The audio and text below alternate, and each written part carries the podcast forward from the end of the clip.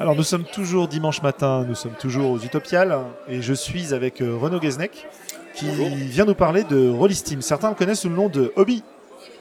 Alors bonjour Hobby. Bonjour. Alors c'est quoi Rollistim Alors Rollistim c'est un logiciel libre euh, pour réaliser une partie de jeu de rôle en ligne.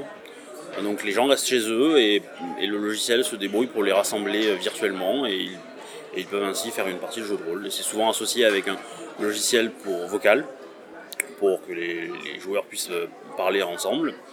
Et euh, voilà, le, logiciel propose tout, les fonctionnalités d'une table entre guillemets. Donc on peut euh, dessiner une carte, on la partage avec les autres utilisateurs. On peut partager des, plans, des, images, des photos. on peut écrire des messages textuels, on peut lancer des dés, etc., etc. Voilà. Et c'est un logiciel toujours en cours de développement. Ok. Ça gère la musique aussi? En effet, il y, a, euh, une gestion euh, musicale, euh, on va dire une synchronisation. donc le, MJ peut sélectionner des musiques. il devra au préalable les envoyer à ses utilisateurs qui les mettront dans un dossier particulier. Chaque joueur définit dans Rollistim où trouver ses musiques. Et le logiciel est capable de les lancer au moment où le, MJ les lance. Il n'y a, a, pas de streaming musical euh. Alors, dans la dernière version, il y a une possibilité. le, MJ, au lieu de les distribuer à tous les utilisateurs, on peut les mettre sur un serveur, donc un site web, ou euh, voilà, ou s'il a accès à des, des, radios, euh, des streams radio, de définir ce stream comme étant, comme étant la piste qu'il souhaite lire. D'accord. Et alors, Rollistim, c'est parti d'où ce projet-là? Alors, en fait, c'est un fork, comme on dit euh, dans le, métier. Euh, c'est un fork d'un premier logiciel qui s'appelait Rollistic, qui a été écrit par Romain Campani, je crois. J'écorche peut-être son nom de famille, mais, euh, mais voilà. Et qui a, été écrit il y a quelques années. Moi, en 2009, euh, euh, j'ai lu un post sur le forum de Ubuntu.fr, qui est une distribution Linux, où un utilisateur cherchait à le faire tourner, euh, faire tourner sur Ubuntu.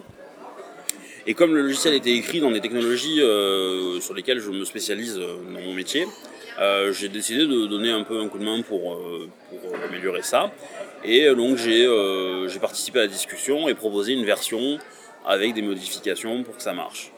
D'autres utilisateurs ont répondu en demandant d'autres modifications parce que ça tournait pas forcément sur des euh, leur configuration 64 bits ou 32, etc. Il y avait encore des petits problèmes qui sont arrivés.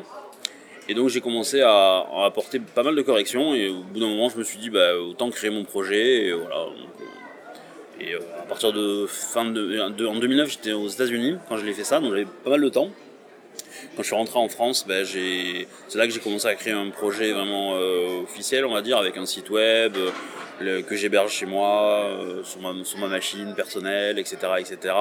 Donc, voilà, euh, j'applique, enfin, je, j'occupe toutes les parties du projet, que ce soit la communauté, le site web et le développement du logiciel.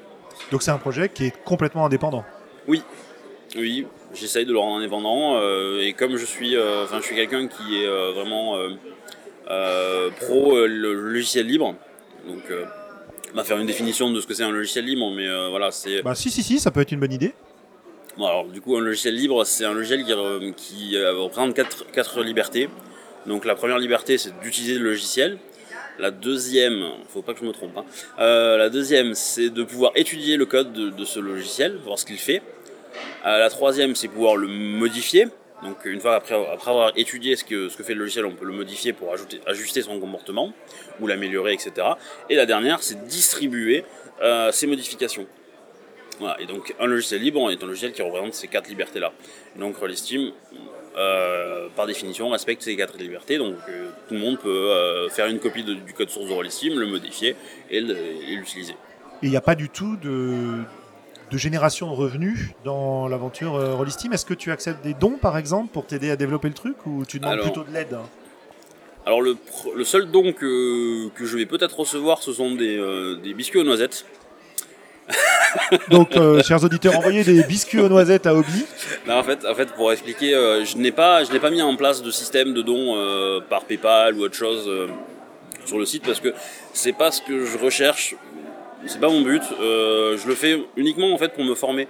Le, logiciel Roll Steam, c'est vraiment dans, dans, un but d'apprendre et parce que je suis quelqu'un de curieux et donc j'ai envie de bah, j'ai envie d'apprendre à, à, à administrer un site web au même titre que faire du réseau, euh, la programmation réseau, d'écrire un langage de script pour, euh, pour envoyer euh, des, des commandes de, lancer de dés, etc. Donc c'est vraiment une, approche, on va dire, euh, de formation, d'auto-formation que, je mets en place. Donc j'ai pas envie que les gens me financent pour m'auto-former.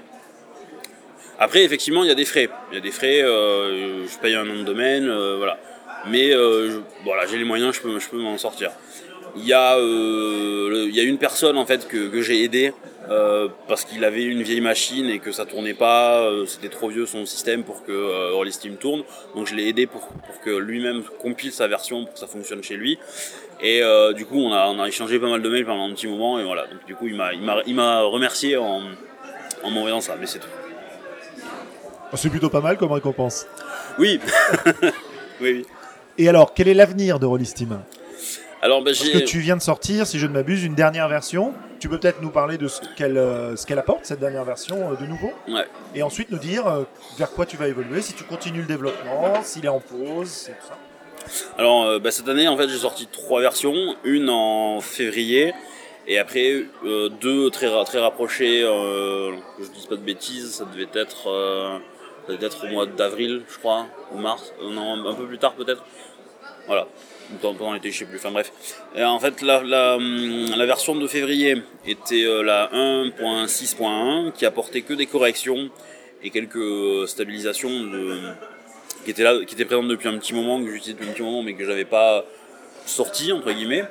Euh, pour lancer un peu la dynamique de, de voilà l'activité du logiciel, etc. et en fait, ça m'a permis très rapidement d'intégrer des modifications que j'avais fait, notamment le, système de, le nouveau système de d. Donc j'ai écrit, en fait j'ai travaillé pendant six mois l'année dernière sur un, moteur pour euh, interpréter des, commandes de d pour rendre vraiment la chose très puissante avec euh, la gestion des priorités mathématiques, euh, les parenthèses, qu'est-ce qu'il y a d'autre ben, lancer de dés avec n'importe quel nombre de faces, prendre lancer des dés qui commencent de, de moins 5 à, à 10 par exemple, c'est possible, ou euh, de 0 à 9, ou de, ou de 1 à 10, etc. Enfin voilà, tout nombre de faces.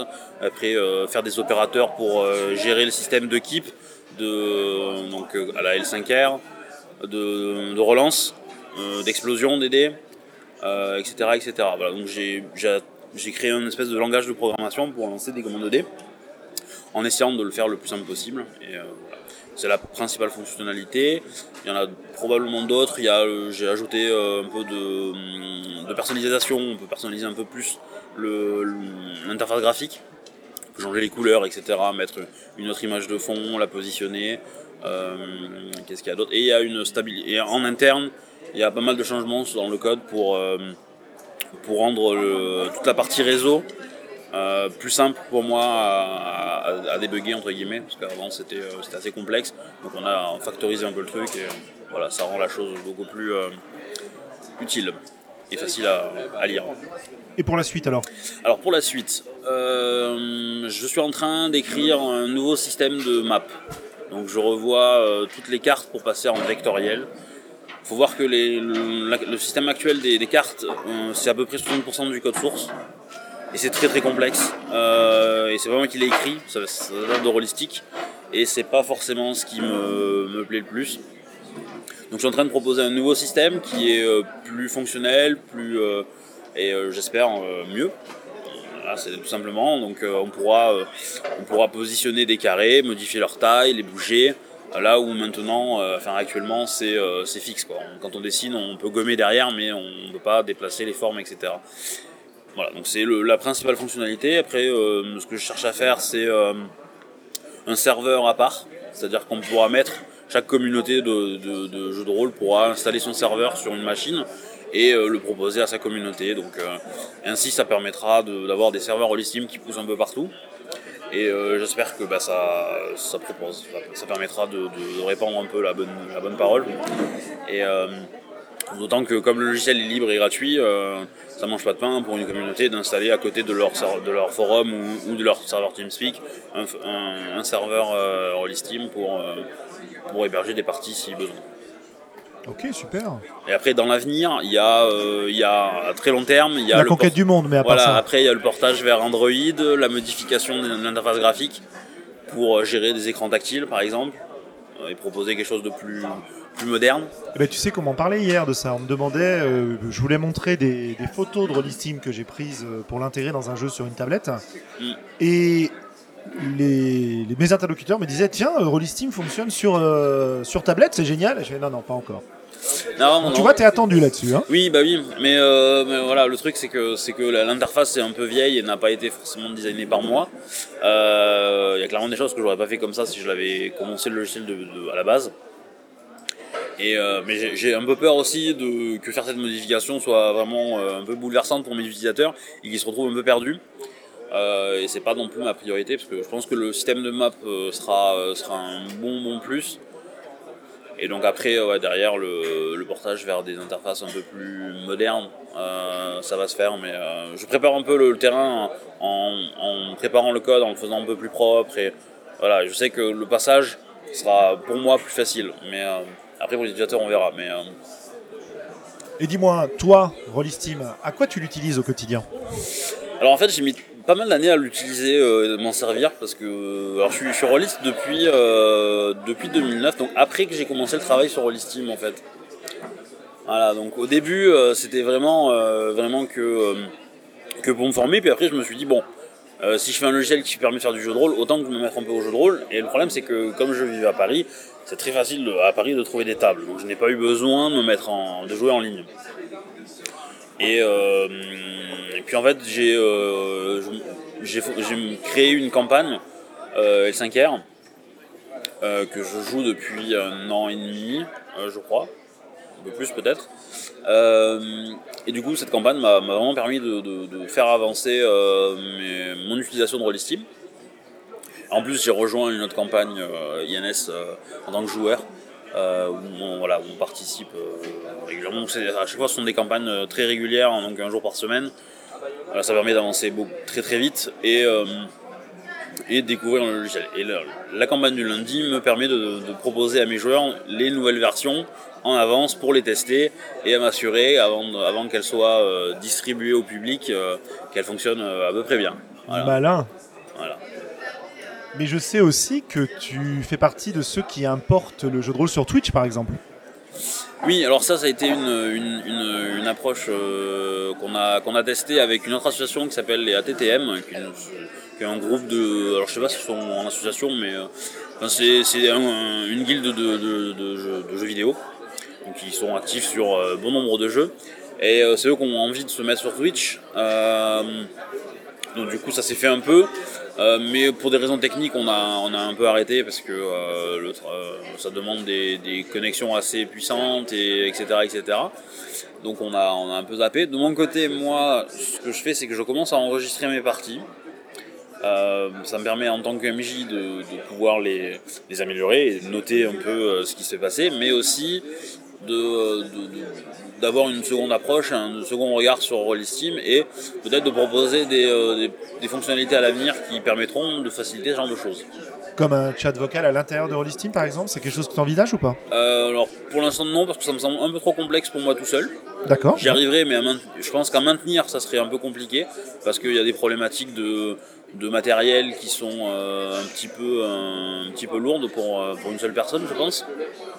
Donc je préfère par exemple déléguer à un autre logiciel, mais par contre prévoir des connexions, euh, des communications entre le logiciel, euh, ce logiciel-là et euh, Rollistim pour pouvoir par exemple allumer un avatar quand la personne parle.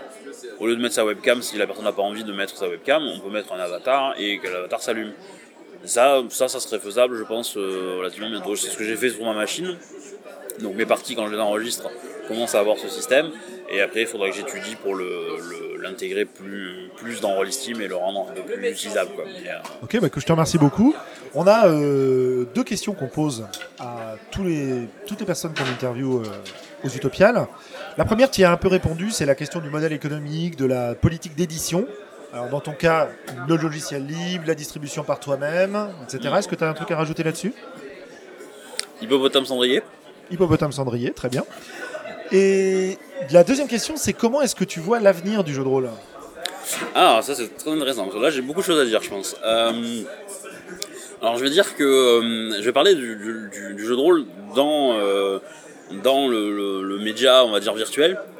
et on voit de plus en plus arriver des, dans, les concurrents, on va dire, de, de qui sont Roll20 et Fantasy Ground. Euh, Rollisteam a une différence par rapport à eux, c'est que Rollisteam a été conçu pour, pour pallier, on va dire, euh, l'absence d'un joueur qui est euh, peut-être à, l'étranger, etc., et pour pouvoir continuer la campagne malgré l'éloignement. Alors que ces logiciels-là ont plus été développés dans le cadre de démarrer la campagne en ligne et la continuer tout le temps. Donc il y, a une vraie différence de, politique. Et on, commence à arriver à, hum, dans ces logiciels-là, un système où le MJ en fait prépare tout en amont, sans ses joueurs. Euh, il prépare ses, plans, euh, ses, euh, les adversités. Et il dit, par exemple, voilà, dans le plan, il y a une porte. Cette porte, il faut faire un, succès de 20 pour, pour la passer à un jet de crochetage ou faire un jet de force de 15, etc. Et en fait, tout va se déclencher automatiquement. Et donc on arrive à une espèce de, mixage entre le, jeu vidéo et le, et le, jeu de rôle.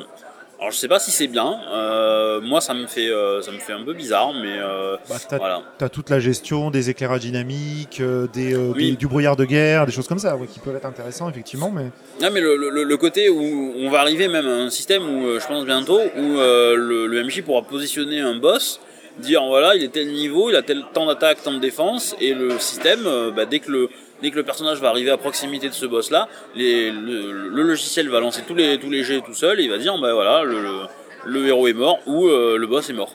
Voilà. Et je pense qu'on va arriver à ça d'ici pas longtemps quoi.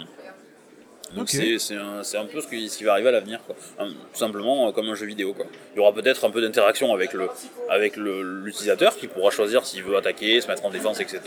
Mais on va arriver euh, vraiment à une fusion, je pense, du jeu vidéo. Ouais, c'est intéressant comme point de vue.